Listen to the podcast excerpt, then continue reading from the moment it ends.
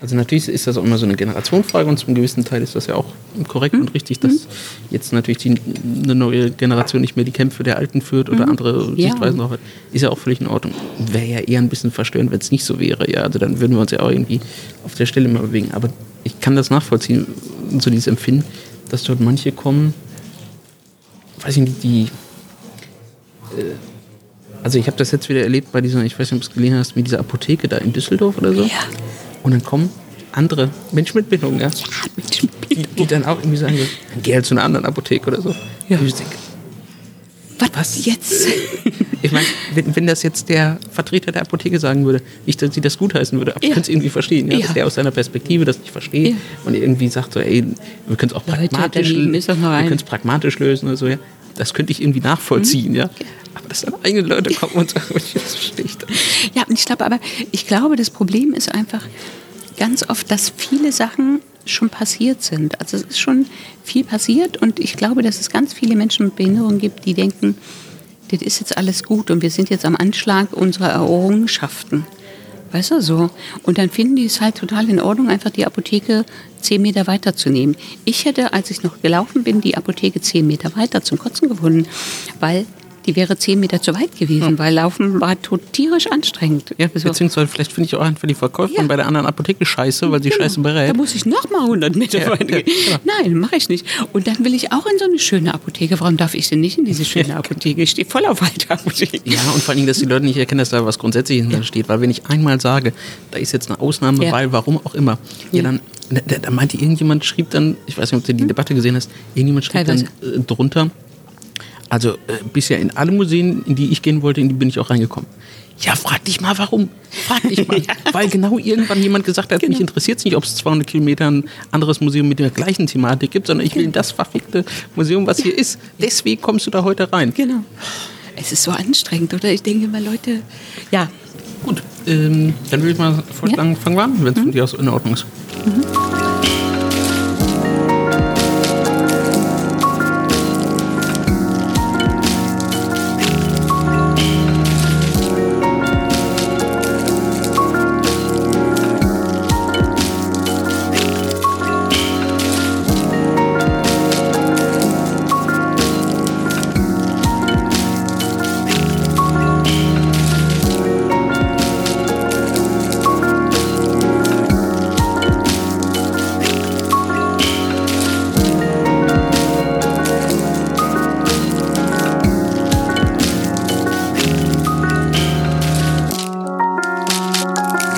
Herzlich willkommen zum Inklusionspodcast Folge uh, 16.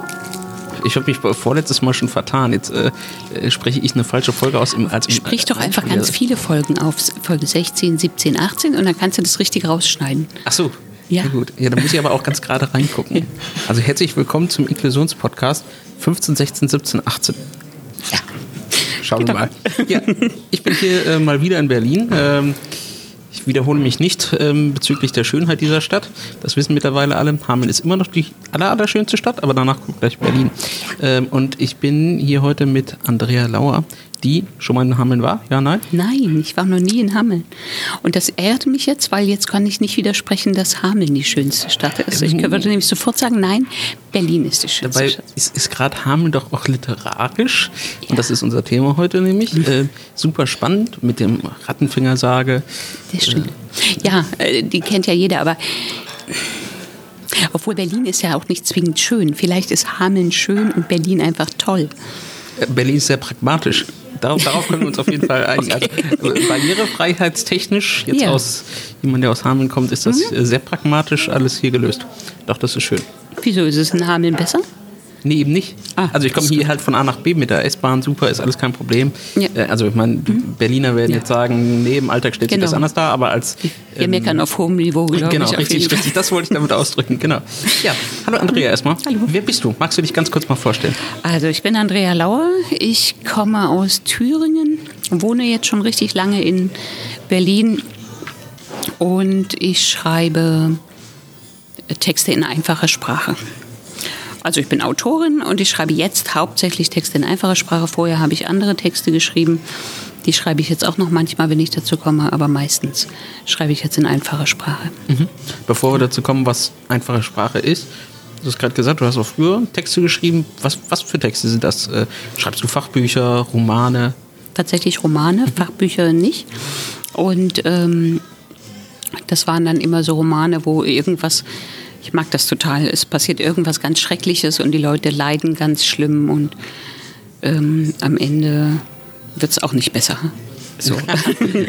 so, also mit so einem offenen Ende, mit so einer, mit so einem kleinen natürlich, also das ist das Problem an Literatur, dass du dem, ich glaube, die Leser mögen das, ähm, dass es am Ende so ein bisschen so eine Entwicklung zu sehen ist. Mhm. Ich finde, es ist halt leider im reellen Leben oft nicht so, mhm. aber ich mag halt so diese, diese also dieses Innere, also diese inneren Qualen quasi. Mhm.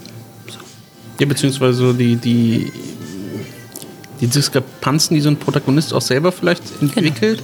Genau. Ähm, ich glaube, weil das haben wir ja alle, wir geben das nur sehr selten zu, ja. Also dass, genau. dass wir eigentlich anders handeln mhm. würden gerne, als wir es tatsächlich tun. Genau. Mhm. Genau sowas. Und das mag ich total. Also äh, genau, da immer mal hinzugucken. Ich mag, manchmal mag ich es auch, wenn die Leute sterben. Kinder sterben total gerne in meinen Geschichten und so. Und ich finde es total, also ich mag das, also so mhm. quasi so innen, also so, ich glaube, das ist auch, ich glaube, ich mag es, weil es am, beim Schreiben am meisten ähm, Gefühl hervorbringt. Mhm. Ich mag das ja, wenn, also also das Schreiben ist ja was ganz Egoistisches für mich. Mhm. So, das ist ja nicht, weil, also es ist schon auch, weil ich damit Geld verdienen möchte und weil ich das gut finde und weil ich glaube, was zu sagen zu haben. Und weil wenn ich kannst. Bin, ja, so, genau. Aber ähm, so dieses, es ist ja eher, ich mache das, weil es so kribbelt. So. Mhm. Ich, dann nehme ich den Stift in die Hand und dann, oder ich wache nachts auf und dann ist es irgendwie so, oh, ich muss das jetzt unbedingt aufschreiben, sonst geht gar nichts mehr. Und dann hast du so dieses Dauerverliebtheitsgefühl mit dem Text. Mhm. So. Also es gibt auch diese Quälerei, wenn du da nicht weiterkommst und die Protagonisten wollen sich einfach weder entwickeln noch irgendwie was aufschreiben. Aber so generell ist das einfach so dieses. Ja. Aber das heißt, es ist schon mal nicht, also oder deine Romane sind nicht so dieses typische, dass dann am Ende äh, Ende gut, alles gut und äh, das, was man schon in dieses ganze Buch hinweg gesehen hat, äh, die Entwicklung tritt dann ein, sondern es ist sehr überraschend, kann man das sagen? Ja, es ist auf jeden Fall, ja, aber ich glaube, es zeichnet sich relativ bald früh auch ab, dass ich denen die Chance nicht gebe, sich ähm, dazu entkommen ganz oft. Also es gibt auch, natürlich habe ich das auch jetzt gerade auch in den einfachen Sprachetexten, ähm, habe ich das ganz viel. Also dass ich irgendwie, also ich habe ja den ersten Text, den ich geschrieben habe, den ersten einfachen Sprachetext, da habe ich ja noch geglaubt, dass Menschen mit Lernschwierigkeiten einfach diese seichten Texte brauchen. Also mhm. dass die halt einfach äh, voller, ja, ich, ich sage das jetzt mal, dass sie halt einfach, also dass es denen wichtig ist, dass es irgendwie am Ende ein positives Ende nimmt mhm. und dass die halt einfach vielleicht das auch nicht ertragen können, wenn es irgendwie so schlimm ist und so. Ja, kann es damit zusammenhängen, dass wir oft so dieses Vorurteil haben, man darf äh, Menschen mit Lernbehinderung, geistiger Behinderung, wie auch immer, ja emotional nicht überfordern, also genau. so nach dem Motto, ja. äh, bloß keine negativen Gefühle hervorrufen, genau. weil das sind ja ja. So arme Kreaturen, die wir schützen müssen vor ja. bösen genau. Emotionen. Genau. Ja. Also ich glaube, das war so was Unterschwelliges. Mhm. Also mal abgesehen davon, dass es halt, es war halt ein Wettbewerb, es war ein Wettbewerbstext, den ich geschrieben habe.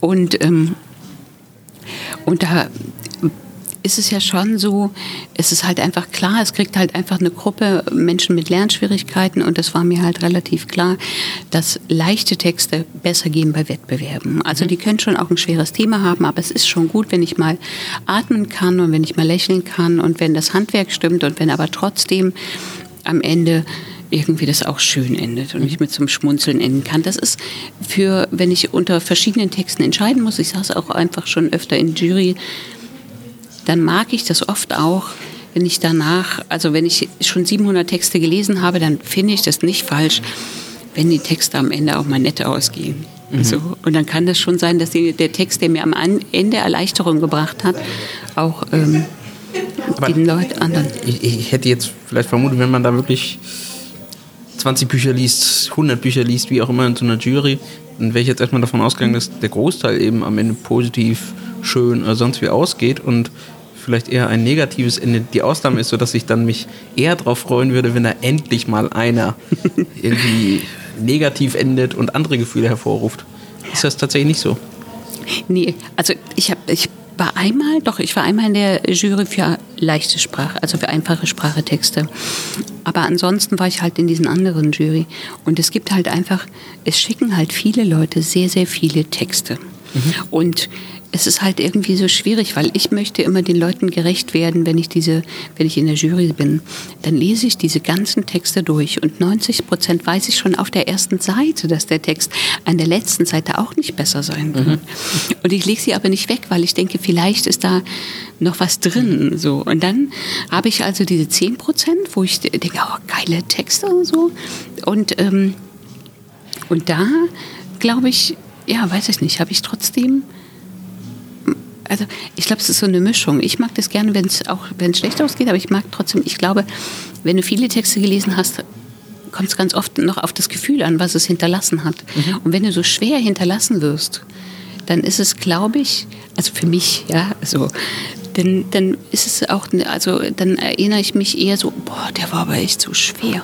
Mhm. Und wenn er schwer war, dann ist es manchmal auch gut und dann denke ich, ja, der war schwer und hat aber dieses, ja, dieses mhm. gewisse Extra gehabt, aber es gibt auch die Texte, die schwer sind und am Ende mit so einem Lächeln enden.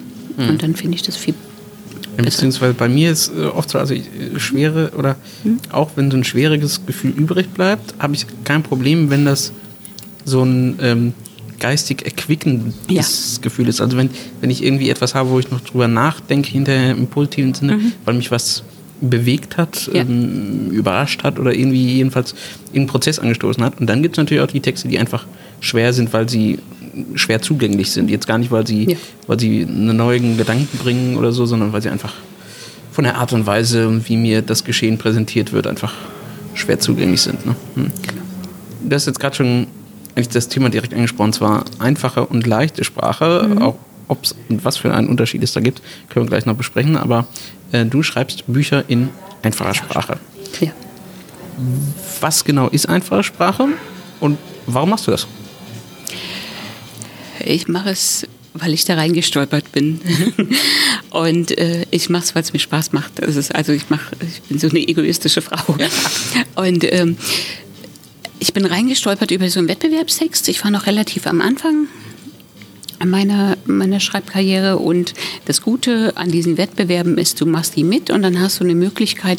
Also erstens bewegst du deinen Kopf in andere Richtungen, weil die irgendwelche Themen vorgeben, über die du einfach nicht schreiben würdest. Und ähm, oder du machst die auch mit, weil das irgendein ganz großer, geiler Verlag macht, wo du denkst, boah, wenn ich da jetzt dann aber, ja, dann wäre ich reich und berühmt und dann ähm, ist alles noch schöner. Mhm. Und, ähm, und, was war das für ein Wettbewerb? Und das war der Wettbewerb vom Lea Leseklub und Literaturhaus Köln. Und der war ausgeschrieben direkt in einfache Sprache, ohne Thema. Die Kunst der Einfachheit hieß es. Und die wollten Texte in einfache Sprache für Erwachsene, genau, mit Themen für Erwachsene. Und ich war sicher, ich mache das nicht. So, also weil das war, für mich war das so, es war, also ich habe gedacht, ich möchte mir nicht in meine Art und Weise, wie ich schreibe, mhm. reinreden lassen. Also ich kann mir in das Thema reinreden lassen und kann gucken, gefällt mir das Thema oder gefällt mhm. es mir nicht. Aber wenn ich schreibe, dann möchte ich auch so schreiben, wie ich das mag. Also so wie man, es mir aus mir rauskommt. Kann man sagen, dass du das am Anfang so ein bisschen als Einschränkung deines Schreibstils empfunden hast? Ja, auf jeden Fall. Mhm. Und ich bin auch eine von denen gewesen, die immer dachte, naja, wirklich gute Literatur. Die kriegst du nur hin, wenn auch wirklich ausreichend Komma da sind. Und wenn du für jedes Synon äh, Wort noch ein Synonym findest. Eins, was noch schwieriger sich anhört, damit du auch, damit der Kopf raucht, damit du noch differenzierter. Noch, ja, ja, und alle schlimmen, schweren Wörter, die du so einbauen möchtest, die baust du da ein und, und machst es trotzdem irgendwie so, dass es auf, also dass es Leute noch lesen können. Und, und so wollte ich schreiben. Gell? Und so habe ich auch geschrieben. Und ich kann so auch immer noch schreiben und ich schreibe so auch immer noch gerne. Also, und ich habe auch immer noch einen kleinen Block in der Tasche vom E-Rollier, in der Seitentasche. Wenn ich in der S-Bahn sitze, dann muss ich irgendwie da reinschreiben und dann hört kein Satz auf, bevor die Seite nicht zu Ende ist und dann müssen da ganz viele Kommas rein, damit ich das Gefühl von Kraft auch habe. Mhm. Und ich habe aber genauso Kraftgefühl, auch wenn ich eine äh, einfache Sprache schreibe. Also nochmal zurückzukommen, einfache Sprache ist ja dann quasi, du musst es sehr runterbrechen, machst keine, möglichst keine Fremdwörter und ähm, also ich glaube, dass die einfache Sprache so ein bisschen Schummelei ist. Also die einfache Sprache lässt mir mehr Möglichkeit. Also wenn ich mir überlege, also ich habe mich quasi zum Wettbewerb dann informiert, nachdem eine Freundin von mir, die hat da immer mitgeschrieben, also die hat da einen Text vorbereitet und und dann habe ich irgendwie doch Lust gekriegt zu schreiben und dann habe ich mich halt informiert und dann habe ich immer nur was über leichte Sprache gefunden. Und leichte Sprache ist ja quasi du keine Fremdwörter, die Sätze sind äh, kurz, ähm, nicht mehr als, ich glaube, fünf oder sieben Wörter. Du ähm, hast nur eine Aussage pro Satz und schreibst möglichst auch schon in der Aufgliederung ist schon klar, du machst irgendwie möglichst einen Satz pro Zeile, damit, die, damit es übersichtlicher ist für die Leute, mhm. die es lesen. Ich glaube auch keine oder nicht zu lange Wörter. Also genau, die Wörter sind äh, kurz oder man mhm. trennt die dann so entweder durch Mediopunkt oder Strich. Da scheiden sich die Geister, glaube ich. Und ähm, und der Vorteil an einfacher Sprache ist, du darfst auch mal längeres Wort einflechten oder also sagen wir mal einfach zwei Wörter mehr an den einfachen, also an den Satz. Also du hast noch ein bisschen mehr Möglichkeiten mhm. im, also in der literarischen Gestaltung. Also kann man vielleicht schon sagen, dass leichte Sprache ein bisschen äh, stärker reglementiert ist, stärker standardisiert ist vielleicht auch ja. und ähm, einfache Sprache ist dann mehr so ein Überbegriff und jeder kann so ein bisschen genau. Gucken, dass es so für ihn oder seine Zielgruppe ja wahrscheinlich auch passend genau. wird. Ja. Mhm. Wer ist deine Zielgruppe mit einfacher Sprache? Ähm, ja, beziehungsweise warum glaubst du, ist das wichtig, in einfacher Sprache zu schreiben? Also, ich glaube, dass es wichtig ist, weil Menschen mit Lernschwierigkeiten mir gesagt haben, dass es wichtig ist. Dass sie äh, keine Kinderbücher mehr lesen wollen und dass sie es leid sind, immer zu irgendwie so. Also sie brauchen eigene Themen und sie wollen das lesen, was andere auch lesen möchten. Also Moment, stopp. Das heißt, ja. das heißt ähm, Status derzeit oder vielleicht noch bis vor ein, zwei, drei Jahren ähm, war quasi, dass Menschen mit ja, Lernschwierigkeiten, geistiger Bindung etc. quasi ausschließlich Kultur oder zumindest lesbare Kultur nur auf äh, ja. Ebene von Kinderbüchern etc. wahrnehmen konnten. Ja, genau. Die haben immer Kinderbücher gelesen. Also es, oder hm. oder andere oder quasi irgendwelche ähm, Sozialarbeiter oder Leute, die mit ihnen in Kontakt standen, die haben sich halt hingesetzt und haben äh, Texte runtergebrochen zu den Themen, die sie brauchen. Also es ist immer noch mal wieder so, dass zum, in dem Verlag äh, sich Leute melden, die sagen, ich arbeite in der Werkstatt, wir haben immer wieder die und die Themen und ich habe schon runtergebrochene Texte, kann ich die bei euch veröffentlichen? Mhm. Und so.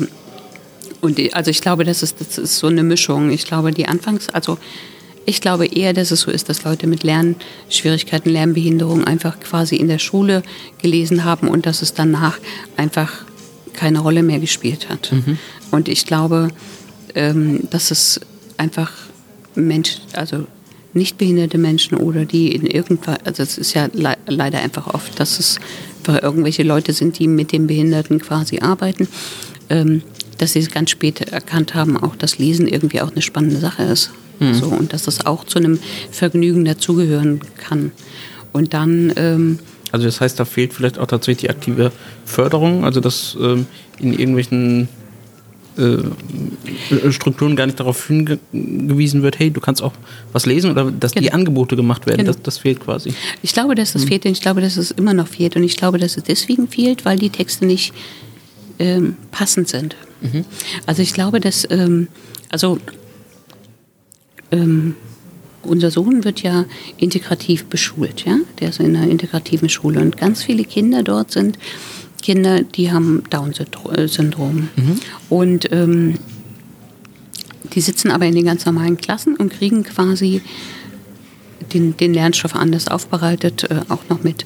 Und da habe ich jetzt schon öfter mal Mütter gehört, die gesagt haben, so, jetzt haben wir aber hier äh, das Pipi Langstrumpf-Buch, was alle lesen. Und sie versteht es aber nicht und sie will aber trotzdem mitlesen. So, und sie brauchte es kleiner, sie braucht es äh, in, in äh, größere Schrift, noch besser aufbereitet, noch kürzere Sätze und solche Sachen. Und ich glaube, dass wenn ich immer Frust kriege, also wenn Lesen mir immer Frust macht, dann habe ich als Erwachsene auch wenig Vergnügen am Lesen. So. Das ist übrigens, glaube ich, auch kein Unterschied zu jetzt ja. Menschen mit Lernbehinderung oder ähnliches, sondern es gibt genau. auch genug normale Kinder, die in der Schule genau. nur Faust vorgelegt kriegen, daran dann irgendwie keinen Bock haben und nie genau. wieder ein Buch anfassen. Und dann fassen die einfach nie wieder ein ja. Buch an. Und ich glaube, da musst du schon ansetzen. Du musst halt mhm. viel früher ansetzen und den Leuten und Genau. Und ich glaube, es kommt halt einfach niemand drauf, dass Leute mit Lernschwierigkeiten gerne lesen. Ich bin da auch nicht drauf gekommen. Und das war halt einfach, stand halt einfach in diesem Wettbewerbstext. Und dann habe ich den geschrieben und dann habe ich mich einfach immer mehr mit Leuten unterhalten. Und die, und dann habe ich gedacht, krass, es lesen ja so viele Menschen mit Lernschwierigkeiten, mhm. lesen ja total gerne. Die greifen aber immer auf Kinder- und Jugendbücher zu. Also immer, mhm. jetzt nicht mehr so immer, sondern oft, aber. Und das heißt, genau. dann, dann ist ja dort eigentlich auch das, die Themenauswahl sehr limitiert, würde ich mal sagen. Also weil genau. Kinder- und Jugendbücher sind schon fokussiert auf bestimmte genau. Bereiche. Ne? Also genau. bestimmte Lebenssituationen, Sachverhalte werden dort ja mhm. wahrscheinlich eher selten beschrieben, weil es eben, weil man normalerweise sagt, das ist nichts für Kinder oder Jugendliche mhm. oder so. Das ist dort also aus, genau. ausgeklammert. Es gibt Themen, die ausgeklammert sind, auf jeden mhm. Fall. Wobei genau das ja gerade spannend wäre, weil die ausgeklammerten Bereiche ja auch ansonsten oft zu kurz kommen. Also wenn wir uns jetzt irgendwie angucken, äh, Beziehungsverarbeitung, mhm. vielleicht auch Sexualität, ja. Ähm, die Frage, so wie jetzt in deinem neuen Buch, da können wir auch noch nachher mhm. sprechen, ähm, irgendwie Tod oder ja, der Weg zur Selbstständigkeit.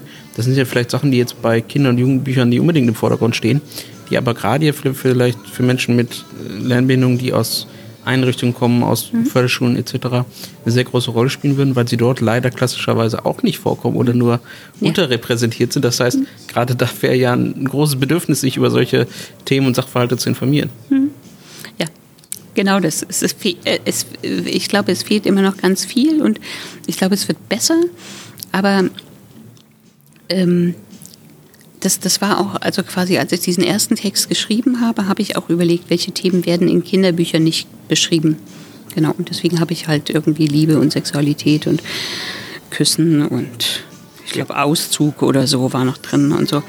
Und, ähm, und ich glaube aber, also ich glaube, das ist das, das ist tatsächlich eine schwierige Sache. Du hast Themen, die werden ausgeklammert aber auch ausge also die werden nicht nur in Kinderbüchern ausgeklammert, weil da passt es ja noch, dass ich nicht zwingend ähm, unbedingt meinem Vierjährigen äh, Geschichten über heißen Sex vorlesen möchte. Das finde ich unpassend, das ist ja. mindestens. Und ähm, aber ähm, einer erwachsenen jungen Mann oder einer erwachsenen jungen Frau finde ich das total angemessen, ja? die einfach nur Lernschwierigkeiten hat und die einfach keine Informationen zu dem Thema kriegen, ja? wenn wir jetzt mal bei Sexualität bleiben. Und dann finde ich es aber wieder schwierig, ähm, wenn ich mir die Wohnsituation und die Lebenssituation von Menschen mit Lernschwierigkeiten angucke, mhm. ja, also aus dem bisschen, was ich mitkriege, ja, und ich kriege echt nicht viel mit, ähm, ist es ist es schon schwierig. Also, das, also ich glaube, es ist schwierig, untereinander über die Themen zu reden. Es ist total schwierig, jemanden überhaupt zu finden. Und es ist noch schwieriger, Sexualität auszuleben, warum auch immer. Und, ähm, und dann schreibst du halt aber ein Buch, in dem es heiß hergeht dann ist es, das ist gerade auch total meine, meine Gratwanderung, die ich total mhm. schwierig finde, ist dieses, ich schreibe dieses Buch und ich schreibe es mit dem Augenmerk auf meine Zielgruppe. Ich sitze immer wieder abends mit meiner Autorengruppe und die sagen immer wieder, erinnere dich an deine Zielgruppe und dann geht es wieder. Mhm. Aber zwischendurch denke ich immer wieder, meine Zielgruppe ist halt klar definiert, aber um an meine Zielgruppe ranzukommen, muss ich immer noch an den Eltern oder an den Sozialarbeitern oder an Menschen halt vorbei, die andere Meinung sind mhm. oder die dann nicht wissen, wo, was mache ich denn jetzt, wenn der jetzt ein Buch über Sex gelesen hat und mhm. wohnt halt vielleicht in einem Doppelzimmer und, und ja, so. Ja. so. Also, also zwei ja. Sachen finde ich daran interessant. Also einerseits, äh, ich persönlich hätte jetzt gesagt, naja, ich schreibe gar nicht irgendwie anders unbedingt. Also der, der Stil ist natürlich ein anderer, ja, klar, weil es ja. eben leichte Sprache ist. Aber ich würde ja jetzt gar nicht mit einer bestimmten anderen Zielgruppe quasi im Hinterkopf schreiben, weil ich sage, also die Themen sollten eigentlich die gleichen sein wie wenn ich an eben einen anderen Schreibstil einfach nur nutze, ja, also wenn ich sch ja. schwere Sprache verwenden würde, mhm. ich würde über die gleichen Themen schreiben. Ja. So, und jetzt ist aber tatsächlich ein Problem, was du ansprichst, dass ich quasi in diesen in diesen speziellen Rahmenbedingungen wie Gatekeeper habe, also in der Soziologie würde man Gatekeeper sagen, mhm. Leute, die also quasi vorherbestimmen, welche Inhalte jetzt eigentlich zur Verfügung steht für diese mhm. Person. Und ja. das ist eigentlich, also wie du das beschreibst, ja schon eine krasse, also von Selbstbestimmung können wir da schon mal gar nicht reden. Das heißt, wir haben eigentlich in diesem, in diesem Kulturbereich für Menschen mhm. mit Lernbehinderung, ja. ähm, ich will jetzt nicht sagen Zensur, aber das, das, das heißt ja, da ist jemand, der vorher kontrolliert, aus seiner Perspektive, ist das jetzt geeignet oder nicht geeignet? Ja. Ähm, wo ich ja gerade sagen würde, es wäre ja, wär ja gerade richtig, wenn da auch eine Person meinetwegen in einer Einrichtung im Mehrbettzimmer oder wie auch immer plötzlich über Sexualität was liest und dann mit der Forderung kommt, hey, ich will aber hier auch mal was auch immer tun. ja, ich will hier meine Privatsphäre oder jedenfalls mhm. dadurch Konflikte entstehen. Ja. Das würde ich ja sagen, ist gut, weil es eben eine, eine Entwicklung anstoßen könnte. Mhm. Ähm, und wenn das gerade verhindert wird, dann würde ich mir die Frage stellen, ähm, ist das dann überhaupt der richtige Weg? Oder müssten wir dort als Gesellschaft nochmal irgendwie, müssten wir damit anders umgehen? Hast, oder, also, also wie, wie, wie, äh, beschreib mal deinen Gedankenprozess. Du hast gerade schon gesagt, du fragst dich dann mal, wer ist meine Zielgruppe, aber was geht dann in dich hervor? Was für Zwänge hast du dann da? Also mal ganz kurz um dieses eine ähm, mit dem Thema äh, schreibe ich zu dem gleichen, schreibe ich mit dem gleichen, also würde ich die gleichen Themen schreiben? So, das mache ich jetzt immer mehr. Ich schreibe ähm, immer mal wieder auch Texte, wo ich das Gefühl habe, es, äh, es ist knackig, aber ich bleibe bei der, bei der, ähm, bei der Zielgruppe. Und ich finde das total wichtig, gerade Texte, für mich finde ich es mhm. wichtig, Texte in einfacher Sprache zielgruppenorientiert zu schreiben. Weil ich glaube, also ich sehe das doch an mir, wenn ich in einer Rollifahrer durch den Film fahren sehe, der halbwegs glaubwürdig durch den Film fährt, jetzt nicht mit diesem AOK-Shopper, sondern mit einem ordentlichen Rollstuhl, dann habe ich das Gefühl, oh, guck mal, da fährt einer im Rolli vorbei. Ich sehe das jetzt auch schon bei meinem Sohn, der immer sofort, wenn irgendeine Kinder sind, guck mal, da ist einer im Rollstuhl. Da, da merkst du, wie wichtig das ist, wenn ich mich wiederfinde in dem, also im im Alltag, also in, in so. Beziehungsweise ich finde es ja genau andersherum. Also wenn er wirklich an in so einem scheiß AOK-Krankenhaus-Rollstuhl sitzt und du schon siehst, das ist kein echter Rollstuhlfahrer, sondern der tut nur so, dann, ja. dann fühle ich mich nicht mehr ernst genommen. Also als, als ja. Zuschauer, ich fühle genau. mich verarscht ja. ähm, und kann dem dann auch inhaltlich eigentlich nicht mehr folgen. Der weil Film ich weiß, ist vorbei. Genau, genau, richtig. Ja, genau. Und da, da sprichst du natürlich was an. Stimmt, weil ich hätte jetzt auch als ich da ein neues Buch gelesen habe, auch dort ist ja der Protagonist äh, jemanden mit einer, nicht näher definiert, aber offensichtlich Lernbindung, geistige Bindung oder ähnlichem. Ich habe mich gefragt, muss das sein? Also mhm. hätte, könnte man nicht auch einfach eine Geschichte mit einer normalen, in Anführungszeichen, Person schreiben, ja, aber halt in leichter Sprache. Und das ist natürlich nochmal ein anderer, also damit die Identifikation überhaupt erstmal möglich ist, ja, dass man sich selbst da drin erkennt ich glaube, es sind zwei Sachen. Einmal wegen der Identifikation und zum anderen wegen mh, mm, auch, ähm, auch weil es einfach so viele Themen gibt, die einfach nicht besprochen werden. Mhm. Ja? Also ich, ich finde, das ist eine Goldgrube mhm. an Themen, die nicht besprochen werden. Gehe ich in die Werkstatt für behinderte Menschen und quatsche mit den Leuten, die ich dort kennenlerne. Ja? Ich mache das jetzt schon in der Werkstatt, weil ich gar keine Chance habe, an diese Menschen ohne Werkstatt mhm. überhaupt ranzukommen. Ja? So. Gehe ich also dahin und dann besuche ich da meine Freunde und dann rede ich mit denen und dann in einer halben Stunde habe ich eine Fundgrube von Themen. Mhm. Da kann ich, und da kann ich, müsste ich eigentlich sofort sagen, so, tut mir leid, ich habe keine Zeit mehr, weil ich muss jetzt sofort losschreiben. Du hast 20 Kurzgeschichten für ein ganzes ja, Band, ja. Da, sofort.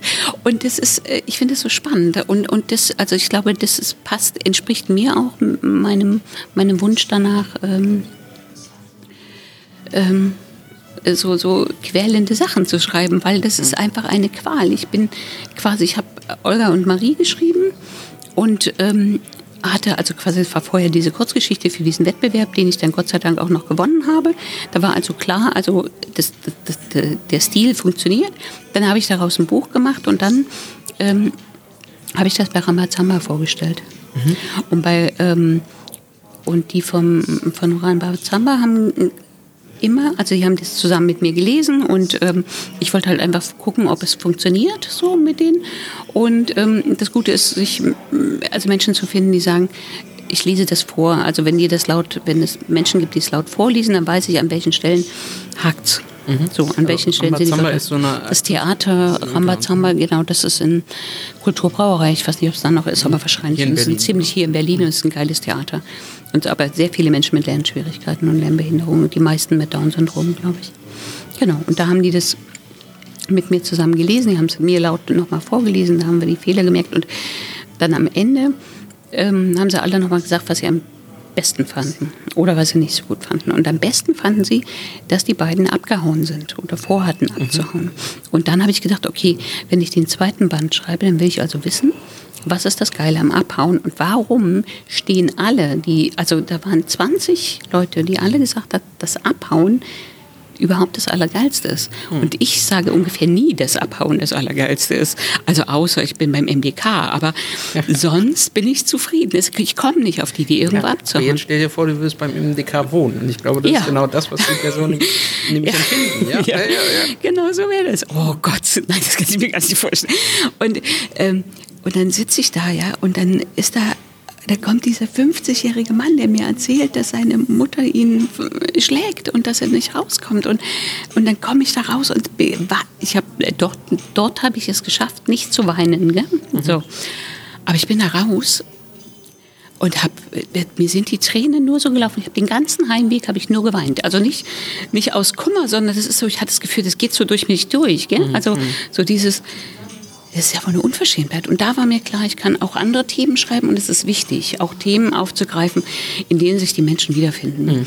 Und ich finde mich eben nicht wieder, also ich finde mich anders wieder, wenn ich, wenn der Protagonist ein ähm, muskelbepackter Kerl ist, der alles weiß, dann ist schwer, also dann ist es, gibt es einen anderen Grund, warum seine Frau ihn zum Beispiel verprügelt und er das ähm, ähm, er damit leben muss oder, oder er keine Lösung für sich mhm. findet, als wenn ich ähm, eine Lernschwierigkeit habe und keine Lösung finde, weil die Ausgangsvoraussetzungen sind einfach total äh, lang, äh, anders.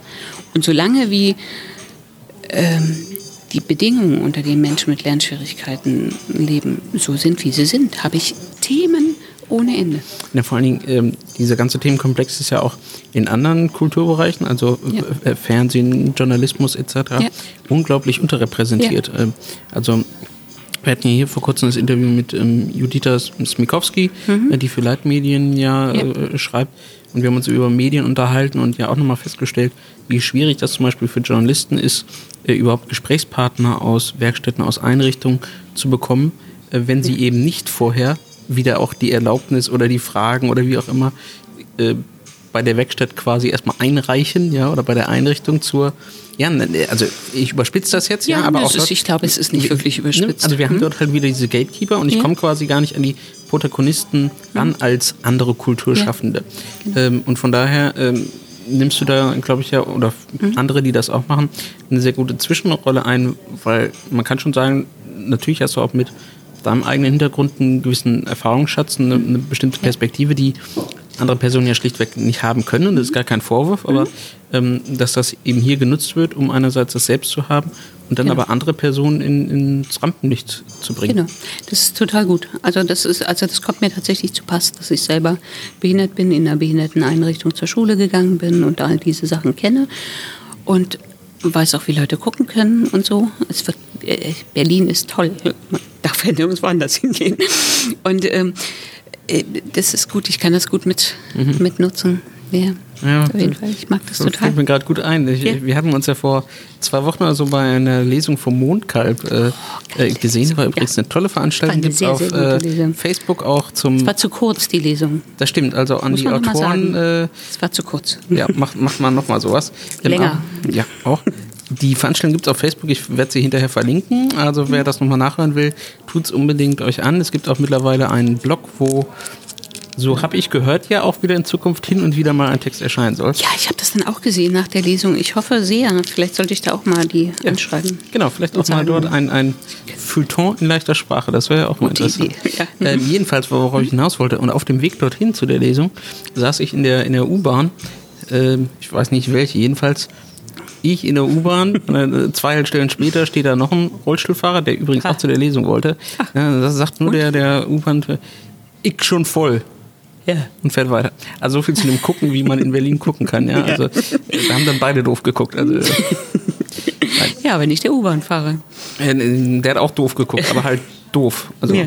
der war doof. Der war doof. Aber genau. oft, ich finde, U-Bahn-Fahrer unterscheiden sich sehr von, S äh, von, von Busfahrern.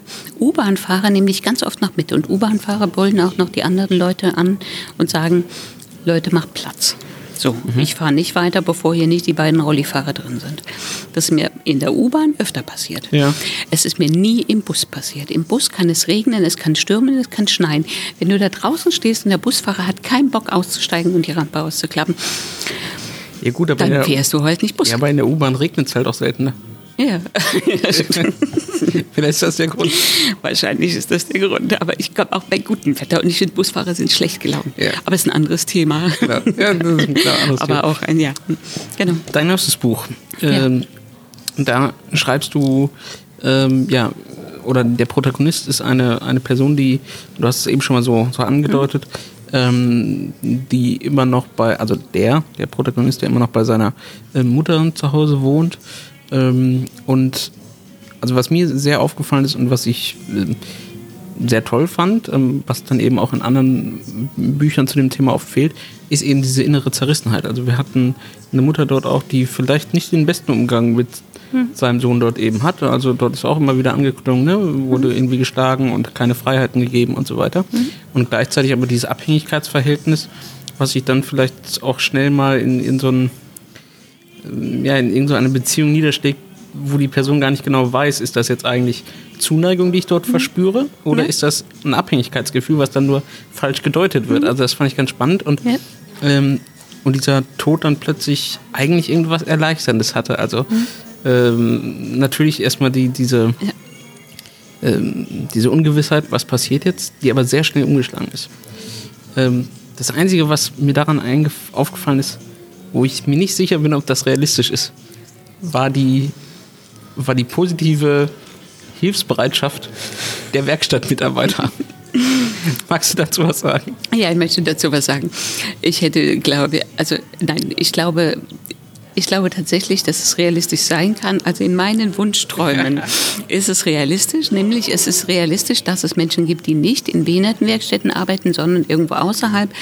Und in diesem Fall war es ja eine, oder ist es eine kleine Firma, wo irgendwie drei Leute zusammenarbeiten und und dann stehst du auch nochmal anders zusammen. Und wenn man sich überlegt, dass dieser Mann vielleicht, äh, aus, man weiß ja nicht, in welchen, äh, aus welchen Zusammenhängen dieser Mann in die Werkstatt gekommen ist, um da zu arbeiten, ganz normal in so einer Holzwerkstatt. Mm. Da kann schon sein, dass da irgendwie so.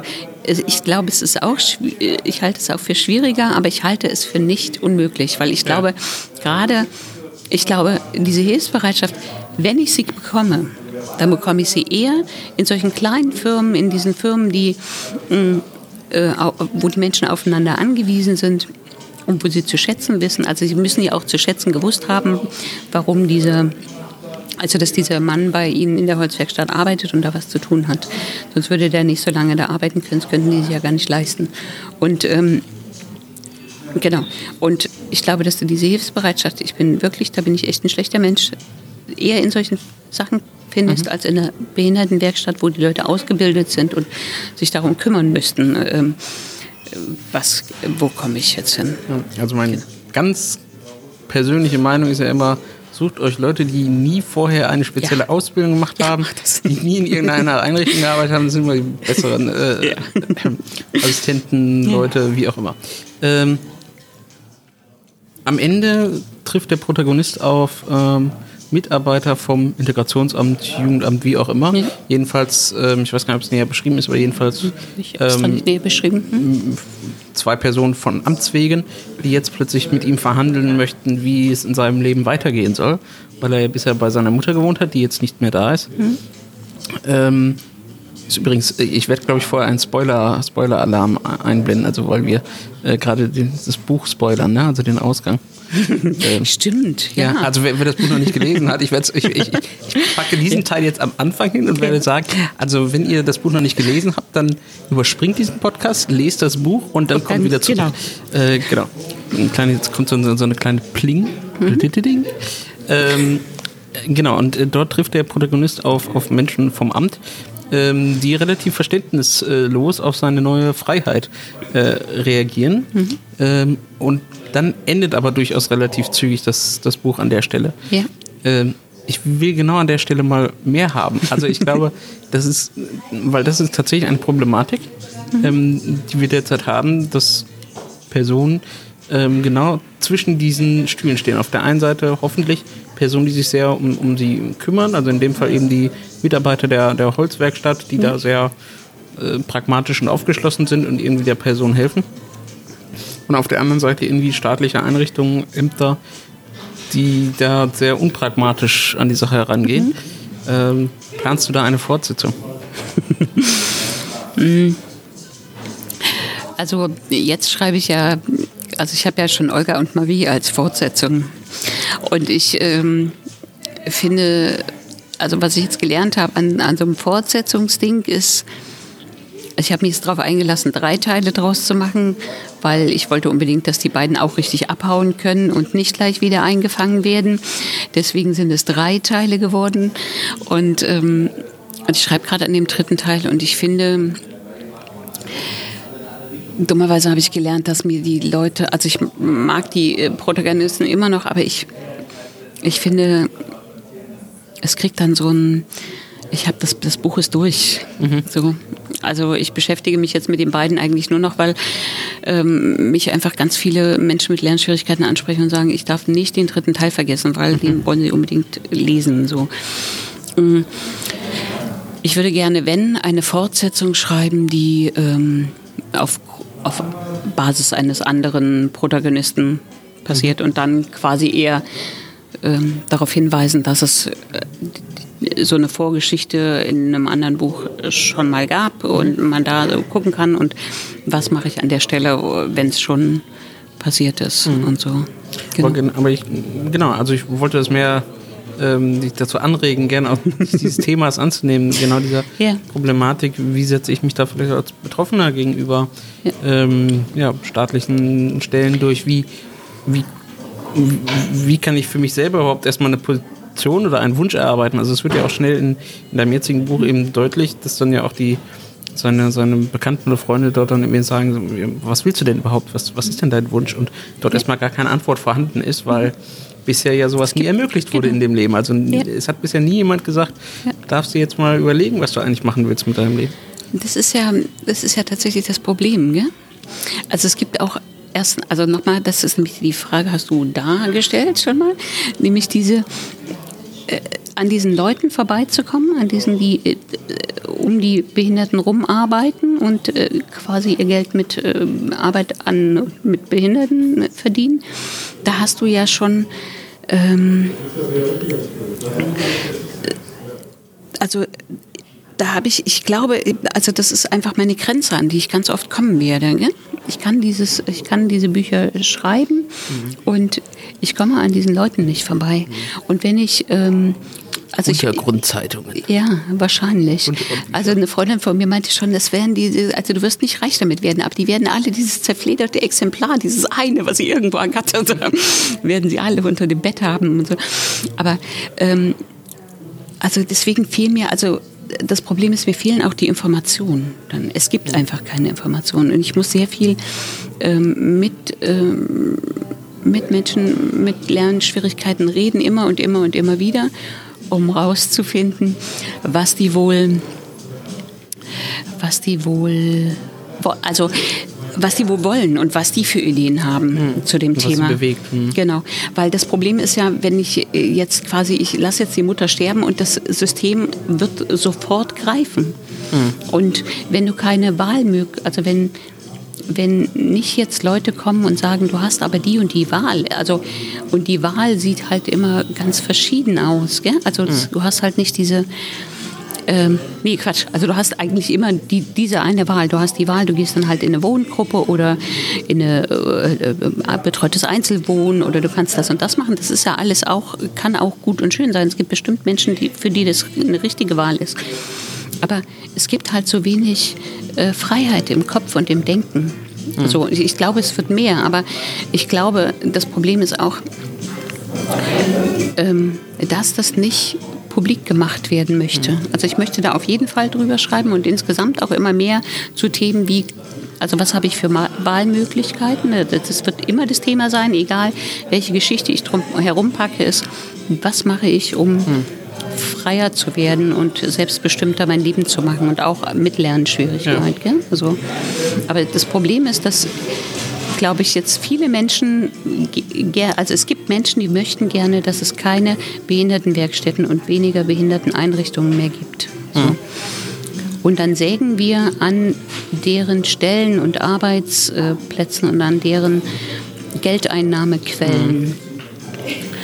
Und dann kann es auch irgendwann gefährlich werden, auch nur ein Buch an, also da reinzulassen in diese, in diese Sachen. Also, ja. Und ich finde es wirklich schwierig, weil es gibt da auch Menschen, die mag ich, die sind auch total freundlich, aber sie arbeiten trotzdem in und für dieses System. Ja. Ich glaube, das ist aber etwas, was man immer wieder auch diesen, den, den Mitarbeitern dort eben auch sagen muss.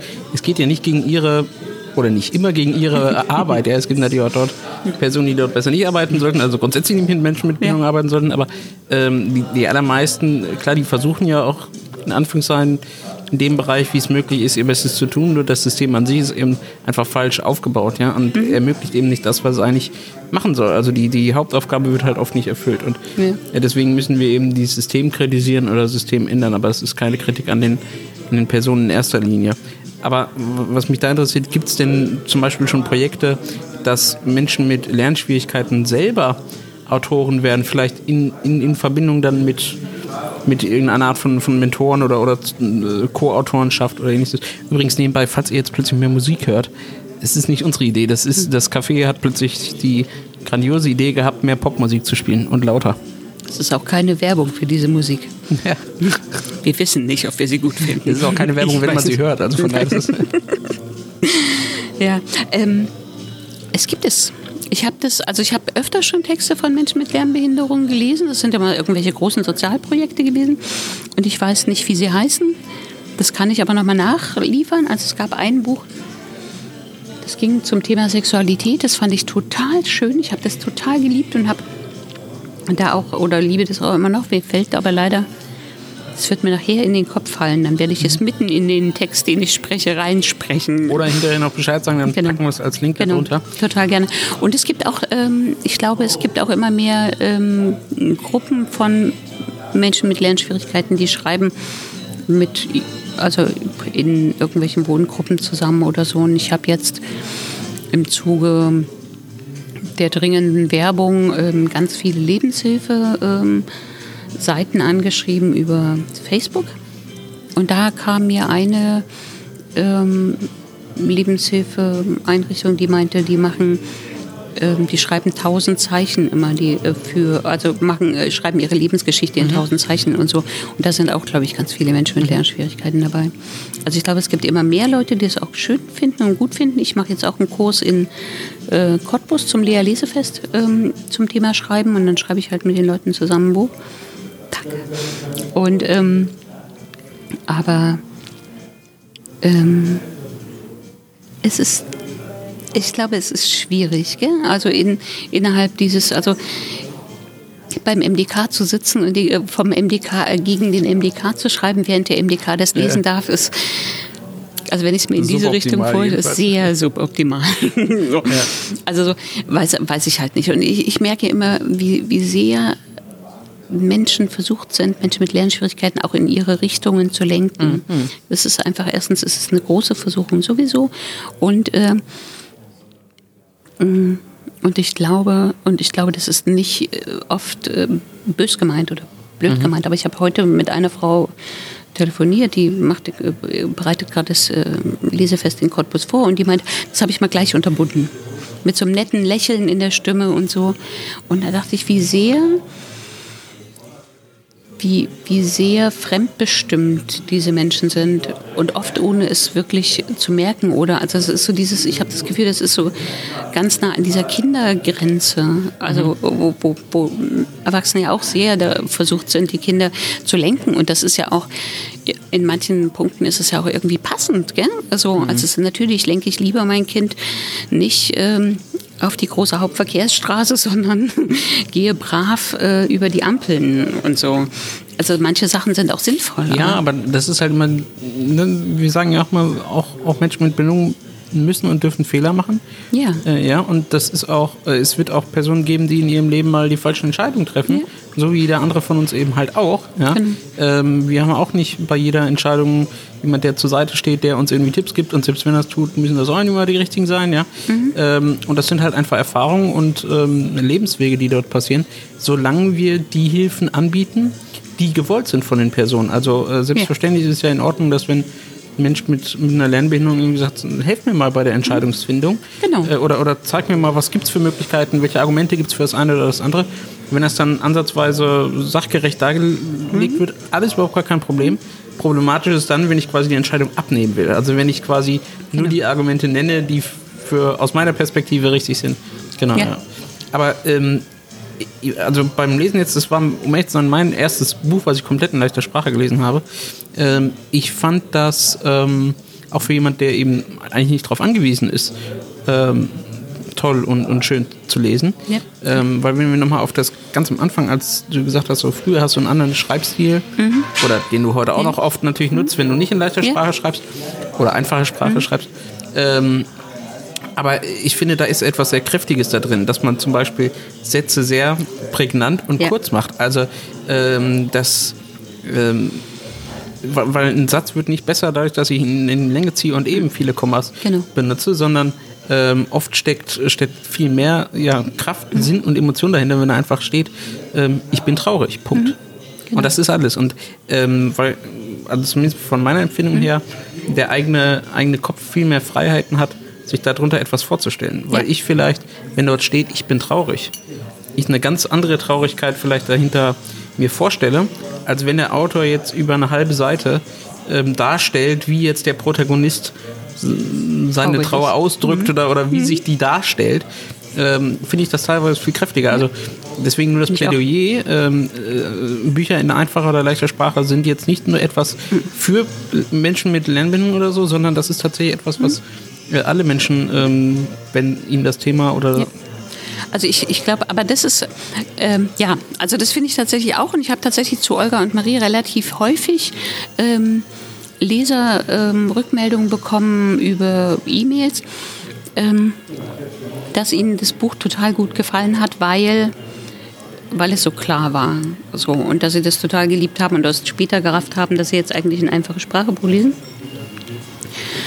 Und, ähm, und ich glaube, da ist es aber, ähm, also wenn ich einfache Sprache als literarisches Stilmittel benutze, was ich ja auch gerne mache. Also ich habe auch Texte, die schreibe ich nicht für Menschen mit Lernschwierigkeiten, aber trotzdem in einfacher Sprache. Und mhm. dann wird es spannend.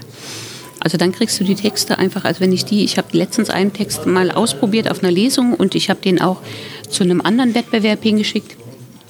Der ist erstens sofort genommen worden zum Wettbewerb, obwohl ich da wirklich auch die Gliederung gelassen habe. Ein Satz, eine, also es mhm. war einfach für, fürs gewohnte Leseauge äh, anders. Äh, anders. halt.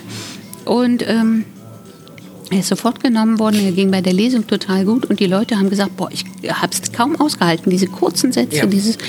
dieses ich weiß auch, an was mich das alles auch sehr ähm, erinnert, an, äh, an, an so Prosa, an Gedichte, an, ja, äh, genau. hm? Äh, weiß ich nicht, also ne, wir waren vorhin schon mal bei Faust, ja, also hm. die Sprache ist halt eine andere, die Wörter ja. sind eine andere, aber die, die Satzkonstruktion, die ist sehr ähnlich. Das ja. sind nämlich auch ja, wenn man sich so ein Gedicht anguckt, äh, das sind nur ganz kurze Sätze, kurze Wörter mit hm. einfachen Aussagen. Genau. Ähm, und eigentlich kann man fast sagen, dass Bücher in einfacher Sprache ja fast Prosa ist wie Ja. Goethe und Faust. So, äh, Aber ja. mindestens. Ja, ne? finde ich Ja, auch. finde ich Tats- ja, also- aber tatsächlich finde ich es auch, also weil es hat, also es hat, es kriegt auch tatsächlich so einen literarischen Klang, Mhm. finde ich ganz oft. Also du kriegst so ein, wenn du das so liest, also ich finde auch schon beim, beim Schreiben achte ich da sehr drauf, dieses, also dass der Ton stimmt. So ein Rhythmus. Mhm. Also, dass es so einen Rhythmus hat. Und gerade für einfache Sprache, in einfache Sprachetexten gibt also geht das ganz gut, Mhm. so da einen guten Rhythmus hinzukriegen. Und, und man merkt sofort, wenn der Rhythmus nicht stimmt. Mhm. Und du hast halt den Vorteil in einfacher Sprache auch, du brauchst, du kannst nicht ewig ausweichen. Es ist halt einfach klar, das Buch kann nicht endlos dick sein, weil es sonst zu lang ist und ähm, dann irgendwann einfach äh, die Konzentration ausgeht. Deswegen wird halt irgendwie gesagt, keine Ahnung, so 100, 120, 150 Seiten sollte, aber äh, das sollte äh, nicht so lang sein. Also beziehungsweise es, es zwingt ja auch äh, dich als Autor ähm, wirklich zu überlegen, Ja. was priorisiere ich. Also Genau.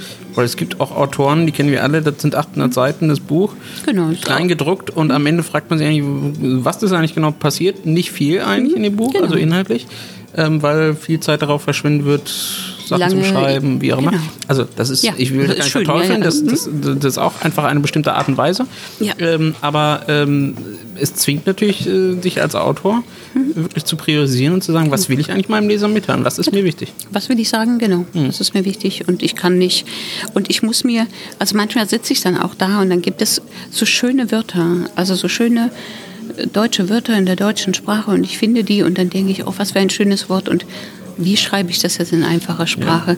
Und da musst du genau überlegen und dann sitzt du da irgendwie, manchmal sitze ich da zehn Minuten oder so und dann überlege ich, äh, aber dann, dann kommt das nicht so richtig ran und dann musst du halt immer wieder gucken und das macht das macht doch totalen Spaß, wenn dann einfach zu finden, also äh, quasi dann irgendwie eben nicht diese langen komplizierten Wörter, die ich in Reihe aneinandersetzen würde, sondern eben ein, aus, aus so einem langen Satz einen kurzen zu machen und dann muss das Richtige drinstehen trotzdem. Und es muss dich auch noch berühren. Gell? So, also, ja. Was mich noch interessiert ist, ähm, wie sieht das grundsätzlich aus? Strukturell, wie werden, wie, wie, wie, wie unterstützt die deutsche literarische Gesellschaft, um das mal so zu nennen, ähm, die, diese Art von, von Literatur? Also ihr habt ein, oder es gibt einen Verlag zum Beispiel, wie heißt der? No und, äh, Na und ob. Ach so, Du musst es dem, äh, Ah, genau, es ja. nur zusammen. Na und ob, genau. Hm? Mhm. Ich habe es irgendwie immer zusammengelesen, weil Ja. irgendwie na, Genau. ja, okay, na, na und ob. Ja. Na und ob. Hm? Okay, aber ähm, den, den Verlag gibt es ja, bietet die Bücher zum Kaufen an. Äh, gibt, ich glaube, mittlerweile seid ihr so acht bis zehn Autoren, habt ihr auf Ja. der Webseite gesehen. Ähm, wie sieht das zum Beispiel dort mit der Finanzierung aus? Also könnt ihr euch rein tatsächlich durch den Bücherverkauf finanzieren? Wie darf man das fragen? Wie kannst kann man sich als Autor darüber finanzieren? Also ähm, kann man davon leben oder wie, wie, wie sieht es einfach dort mit der Förderung oder wie auch immer aus? Also, also Literatur in einfache Sprache wird ja per se schon ganz bei ganz vielen Menschen überhaupt nicht als Literatur angesehen. Gell? Wir haben immer noch das Problem, dass wir Deutschen sehr elitär sind und dass äh, immer noch das so ist, dass ähm, ja, einfache Sprache ist halt irgendwie gut, dass, dass es das nötig ist für Menschen mit Lernschwierigkeiten. Das können wir ja noch nachvollziehen, wenn wir uns richtig zusammenreißen. Aber ähm, dass es auch noch Literatur sein soll, da ist aber echt Ende im Gelände. Der Film war bis vor 20 Jahren auch noch keine Kultur, das war auch. Ja, genau. so, also ich glaube, das, so, also ähm, und ich habe manchmal das Gefühl, also wenn ich mit Menschen über einfache oder leichte Sprache diskutieren, dann habe ich das Gefühl, sie haben Angst, es wird ihnen was weggenommen. Gell? Es ist aber nicht so. Es wird ja einfach nur noch was dazugetan. Ich, ich mache ja einfach nur noch ein anderes, neues Angebot für Menschen, denen es schwerer fällt. Und ich merke, dass selbst Menschen, die ich einschätzen würde, dass sie ganz dringend ein Buch in einfacher Sprache lesen müssten, die würden ums Verrecken nicht sagen, dass, äh, dass sie ein Buch in einfache Sprache brauchen. Die würden immer noch sagen, wie, was das für Kacke ist. Aber wenn du denen das hingibst und sagst, also jetzt eine Freundin von mir, die hatte auch äh, ein Buch in einfacher Sprache geschrieben und die hat das immer ihre ähm, ihrer Gartennachbarin gibt die immer, schenkt die ihre Bücher. Und mit diesem einfachen Sprachebuch, da kam die sofort, die Gartennachbarin. Und es war zu erwarten, die kam sofort und sagt, boah, was ist das ein geiles Buch. Ich habe alles verstanden, es war total gut. Und wie tief das gegangen ist. So. Und Und hätte ich dir gesagt, du solltest mal ein Buch in einfache Sprache lesen, das wird dir viel mehr Spaß machen. Mhm. Nie. Und das ist aber auch dieses Ding, dass die Bildzeitung schreibt ja auch nicht drauf, dass es in einfache Sprache machen ja. Und die arbeiten so gut mit den Mitteln der einfachen Sprache, so wunderbar. Ja. Also mal abgesehen. Schon seit 60 Jahren. Ja, und keiner, also, weißt du, so, also das ist halt so, dass, ja. Oder genau. das weckt jetzt aber einen falschen Eindruck und könnte dazu führen, dass man sagt, einfache Sprache ist auch gefährlich. Warum? Naja, also wenn die Bildzeitung in einfacher Sprache schreibt, dann ist nicht gut. Ja, aber die, Bild die Bildzeitung. Also das wäre jetzt ein falscher äh, Schluss, äh, ja. ich damit sagen. Ja, aber ja, ja. Und aber ähm, genau, also das ist halt einfach, es ist eine zähe Arbeit äh, zu sagen, das ist was, was gebraucht wird, von dem ich annehme, dass es viele Menschen brauchen und ähm, und gerade ist es so, dass äh, wir mit dem Verlag versuchen herauszufinden, ähm, wie kann ich auch die ähm, Zielgruppe, also diese breite Zielgruppe ansprechen. Nicht nur Menschen mit Lernschwierigkeiten mhm. oder Menschen, die schon alt sind und sich nicht mehr so gut konzentrieren, also so alt sind, dass sie sich nicht mehr so gut konzentrieren können. Schreibt einfach drüber. German Minimalistic Style. Oder ja, so. sowas. Also, das ist eine gute Idee, das muss ich mir merken. Ja, ja, wir haben auch schon ja sowas in der Art auf jeden Fall überlegt und dann einfach auch einfach äh, zu gucken, was kriege ich welche Themen nehme ich, die die auch interessieren können, die Menschen, die es auch die Bildzeitung lesen, lesen ja sonst nicht. Ja? Mhm. Also ich glaube, dass ich, also da bin ich voller Vorurteile. Ich bin, also ich glaube, viele Menschen, ich bin, man möge es mir nachsehen, aber ich glaube, es ist ganz viele Menschen, die ein Bild lesen, dass die nicht, also jetzt als Beispiel, es gibt ja mehrere solcher Zeitungen, aber ähm, dass sie sonst auch nicht so viel lesen und sie lesen mhm. sonst nicht so viel, weil es schwierig ist mit dem Lesen. Mhm. Und ähm, und da ein Thema zu finden, was die Menschen spannend finden, was jetzt nicht, also was mir politisch auch noch entspricht, dann ähm, glaube ich, kriegst du auch die große Masse. Und dann darfst du aber nicht sagen, das ist einfache Sprache. Ich, ich hatte es hier schon mal erwähnt, es gibt ja mittlerweile die Taz in leichter Sprache, zumindest hin und wieder. Mhm. Ähm, also zumindest da kann man mal sagen, es gibt auch noch was anderes als Bildzeitung auch in leichter ja, ja. Sprache. Genau, stimmt. Ja, genau. ja. ja, aber die wird nicht so viel gelesen. Und die, ähm, mir schien gerade so, als hätte ich jetzt beim, in den letzten Zügen äh, gesehen, dass es schon wieder nicht ganz klar ist, wie wie das mit der Taz in leichter Sprache weitergeht. So. Ob die jetzt noch sich finanzieren können und ob das noch geht. Okay, also ja. das, das müssen wir uns mal angucken. Das müssen wir uns mal angucken. Ähm, es kann ähm, aber sein, dass ich gerade geschwindelt habe.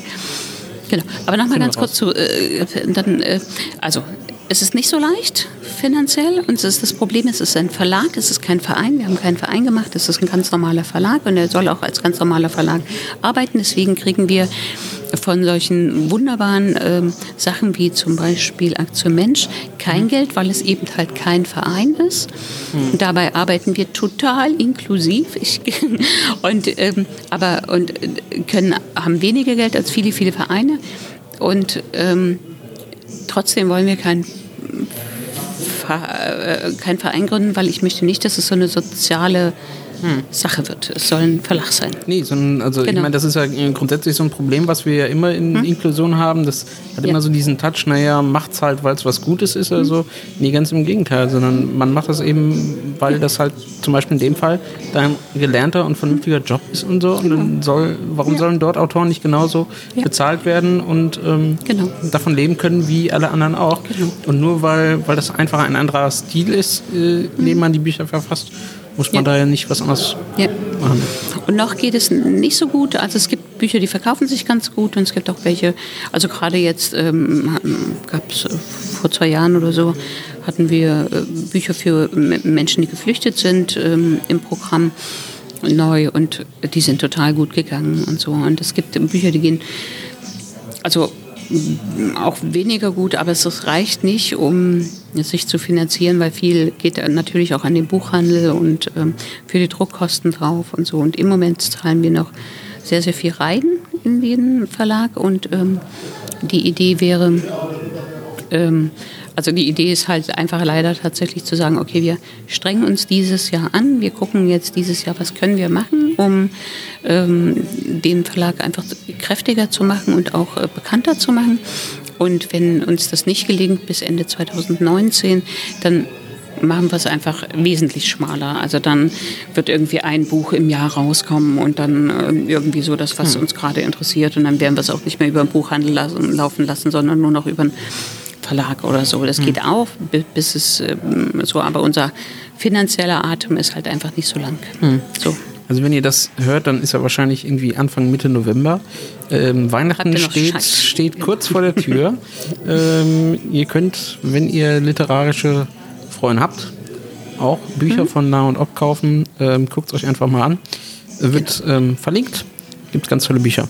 Ähm, eine letzte Frage noch. Hast du in den letzten Tagen mitbekommen den Kommentar von Frau Geschke bei Welt.de, die über die Parlamentsbeilage in leichter Sprache schrieb? Also vielleicht für diejenigen, die es nicht mitbekommen haben, der Deutsche Bundestag bringt ein, eine, ein Parlamentsmagazin ähm, raus. Weiß nicht, einmal im Monat oder alle zwei Wochen, so genau weiß ich das nicht. Ja. Und die hatten jetzt eine Beilage in leichter Sprache, um eben äh, darzustellen, was passiert eigentlich im Deutschen Bundestag, ähm, welche Debatten werden dort geführt in leichter Sprache. Und daraufhin verfasste Frau Geschke von der Welt einen ähm, aus meiner Sicht unsäglichen Kommentar über leichte Sprache und ähm, sie zog das Urteil, leichte Sprache ist herablassend. Ich habe mir das nicht durchgelesen, ich habe das nur gesehen.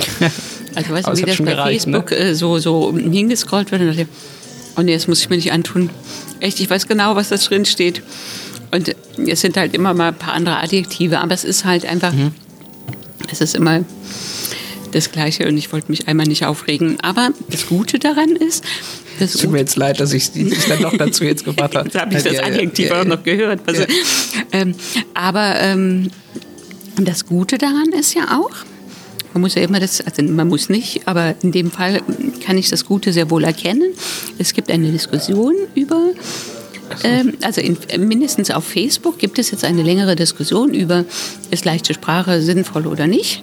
Und Uta, die ja quasi, also meine Liebste, die den Verlag eigentlich führt, die kann jetzt da immer in diese Diskussion einsteigen, weil die ist irgendwie, die schafft es da mehr, sich abzugrenzen bei solchen Diskussionen oder jedenfalls zeigt es nicht so nach außen und dann kann die da immer einsteigen und kann sagen, doch, ist gut und so und wir äh, und so. Und das ist ganz gut. ähm, Also erstens ist es werbetechnisch super. Man kann immer wieder sagen, es gibt es, äh, es gibt es und es ist gut. Und man äh, hat diese, es bringt also auch jeder, also viele negative Kommentare. Ich finde das auch an dieser unsäglichen ähm, politischen Zeit, finde ich auch das den Vorteil und das Gute, dass wir wieder mehr diskutieren, dass wir politischer werden, dass es die Leute äh, gibt, die sagen, nein, es ist aber gut, es ist gut, dass es leichte Sprache gibt. Und es ist gut, wie wir leben und wir wollen ähm, verschiedene Sachen so und so haben. Und, und es gibt Leute, die wachen auf und werden einfach wieder ähm, denken, nee, jetzt muss ich doch aber auch mal was sagen und so. Und das also hat auch, also wenn es quasi in dem Rahmen bleibt, wo wir uns nicht anspucken und die Augen auskratzen, ist es ist es eine sehr schöne Möglichkeit der Diskussion auch. Und ähm, ich finde es furchtbar. und ich kann die Frau per se einfach erstmal nicht leiden, weil sie sowas sagt. Aber Also sie hat das vor allem schon mal gemacht vor zwei, drei Jahren. Ach, das hat sie schon mal gemacht. Ja, ja, da so hat sie nichts Ja, ja. dazugelernt. Das Nee, nee, finde ich ja, wirklich das- das- das- beeindruckend. Genau. Also man kann ja mal sowas sagen, aber man muss doch mal was dazulernen, oder? Also ich würde vorschlagen, wir äh, schreiben einen Brief an Sie in leichter Sprache. Ja. Weil offensichtlich versteht sie es ja sonst nicht. Ja, sie versteht es nicht. Das kann ja nicht anders sein. Also weil das finde ich wirklich sehr verwirrend. Also ich finde, man kann einmal meckern. Obwohl, vielleicht sagte sie, naja, drei Jahre später und die politische Situation ist ja sowieso, jeder darf mal Naja, sagen, sie- was er mal sagen äh, wollte. Ihre Kritik war ja so, sie, sie schrieb ja drin, ihr würden jetzt nicht wahnsinnig viele Parlamentarismus interessierte Menschen einfallen, äh, die das jetzt in leichter Sprache brauchen. Ja. Also äh, Aussage quasi, Menschen mit Lernschwierigkeiten haben sich nicht für Politik zu interessieren. Also Ja. das habe ich daraus jetzt äh, quasi gezogen. Genau, Und ja. ich würde dem entgegen sagen, äh, nee, genau andersherum. Also Genau. gerade die sollten sich dafür. Und ich finde auch, wenn es nur ein einziger ist, den es interessiert, dann ist es der eine, den es interessiert. Aber um, um positiv zu bleiben, Ja. äh, ähm, zumindest ich persönlich habe schon das Gefühl, dass das Thema leichte Sprache Ja. in den letzten zwei, drei Jahren enorm Ja. äh, Zuwachs bekommen hat. Ähm, also fast jede Kommune fängt zumindest mal irgendein Projekt an, Ja. wo sie irgendwas in leichter Sprache anfangen. Ich glaube tatsächlich auch dort hat ähm, die, die Migrationsfrage oder die, die Flüchtlings Mhm. Ja, das glaube ich auf jeden ähm, äh, tatsächlich was Positives bewirkt, weil viele Menschen plötzlich gemerkt haben, ach, das ist ja gar nicht nur für eine bestimmte Zielgruppe, sondern das genau. hilft am Ende ganz, ganz vielen Menschen. Ja. Ähm, und es gibt ja jetzt auch immer mehr diese Entwicklung zu ist wieder ein anderer Begriff, aber ähm, behördenverständliche Sprachen, nein, äh, äh, äh, da gibt es einen anderen Begriff. Ich habe Ja. ihn vergessen. Aber Ich jedenfalls, dass man, äh, dass man dieses Behördendeutsch Ja. übersetzt in, in, in, in, in, total- in, in Bürgerdeutsch. Es ja. ist total sinnvoll, finde ich. Selbst ich verstehe manchmal diese Sachen nicht. Ja. Genau. Also von daher, es gibt dort auch positive Entwicklungen. und ähm, es ist zu hoffen, dass das in viele Bereiche überschwappt. Und zumindest hier sehen wir es ja im Kulturbereich, ähm, Mhm. habt ihr eine Vorreiterrolle da inne und äh, zeigt, was da möglich ist. ja. Danke, danke. Hast du noch was, was du ähm, unseren Zuhörern, Zusehern mitteilen Ja. möchtest? Ich möchte, ich möchte ganz viele, also ich bin unter meinem Namen Andrea Lauer im Internet zu finden und da gibt es auch meine E-Mail-Adresse. Ich möchte, dass Leute mir schreiben, bitte, und mir sagen, ähm, was, was mache ich, also ich möchte eine äh, Diskussion anstoßen über was mache ich mit meinem Konflikt, den ich ganz groß habe. Das werde ich auch nochmal so vielleicht bei Facebook posten oder so, aber ich habe diesen Konflikt, dass ich selber, ich bin selber Rollifahrerin, ich schreibe für Menschen mit Lernschwierigkeiten und ich gehe in Werkstätten und nutze die immer zu, um meine Kontakte aufrechtzuerhalten. Ich bin also immer wieder genötigt, in Situationen reinzugehen, die ich schwierig finde, bin auch auf diese Leute angewiesen, dass die mir nicht als ähm, Mittler wegbrechen und was kann ich quasi also äh, was kann ich machen? Welche Projekte gibt es, die mit Menschen mit Lernschwierigkeiten arbeiten, die in, tatsächlich inklusiv sind und äh, wo nicht die Nichtbehinderten einfach irgendwie jemand sind, die arbeiten, sondern die, die einfach inklusiv sind. Ich habe in Berlin ein Projekt äh, kennengelernt, habe dann eine Lesung gemacht, das fand ich super. Genau. Was für ein Projekt? Weißt du das noch? Ja, das äh, sage ich dir dann auch. Okay, na klar, Ich leider, ja, ja mal besuchen. Das wäre vielleicht ja, das ist total gut. Das ist im Friedrichshain. Es lohnt sich und du, oft, wie du hier bist, wirst du das kennenlernen. Genau. Die, das war tatsächlich inklusiv. Das mochte ich total. Da waren die Leute aus der Nachbarschaft da, da waren Leute mit Lernschwierigkeiten da. Das war total gut. Ja. Genau, ich sag, wie es hieß. Also, also diesen Aufruf, äh, mal positive Beispiele quasi äh, zuzusenden, äh, Ja, genau. äh, damit man einfach mal auch zeigen kann, was es gibt und sich auch Ideen holt. Weil Genau. Ich glaube, es gibt sehr, sehr viele schon, was aber dann nur regional oder lokal bekannt ist und Genau. selbst dort oft leider nicht. Ja. Ähm, und ähm, genauso wie das ähm, unter anderem beim letzten Mal auch schon äh, Lydia gesagt hat, wir brauchen auch manchmal ein bisschen mehr einen positiven Ja. Blick auf manche Sachen, um also wir wollen ja nicht die negativen Sachen publizieren und Genau. dafür Werbung machen, sondern wir wollen die Genau. guten Sachen in Das will Vordergrund ich stellen. unbedingt. Ich würde gerne diese inklusiven Projekte kennenlernen. Also Netzwerk behinderter Frauen, das ist ja auch ziemlich inklusiv. Da gehen ja auch einfach Frauen rein und da habe ich eine Lesung, eine ganz geile gemischte Lesung. Das macht was ganz anderes. Das macht viel mehr aus. Es macht doch viel mehr Spaß. Das macht viel mehr Spaß, ja. Ja. Aber die anderen Lesungen machen auch Spaß. Aber es ist halt, da weiß ich, dass die freiwillig am Abend noch hingekommen sind, ja, dass sie, ja. Und sich Genau. vor allen Dingen selbst dafür entschieden haben. Ja, also das ist, genau. das weiß man so manchmal bei anderen Veranstaltungen nicht so Die, hundertprozentig. wär- also die Menschen, die ich äh, nach den Lesungen befrage, die durften alle selbst entscheiden, ob sie zur Lesung will, wollen. Und ich sage euch, ich würde auch lieber zur Lesung gehen, als Hefter falten den ganzen Tag. Da würde ich auch Wo- zwei wobei, Stunden Wobei auf der anderen Seite muss man trotzdem auch ehrlicherweise sagen, so viel mehr andere Alternativen haben sie halt auch nicht. Also wenn ich nur die Alternative habe, ich Ja. nehme jetzt das Angebot an, was mir dort angeboten wird und das wird wahrscheinlich nur dann an dem Tag meinetwegen diese Lesung sein, Ja. in dem Fall. Oder halt nichts oder halt nur das, was sonst immer da ist. Dann werde ich es wahrscheinlich annehmen. Ja. Aber ich habe ja nicht die freie Wahlmöglichkeit wie alle anderen, die sagen, ob ich jetzt heute das oder das oder. Ja.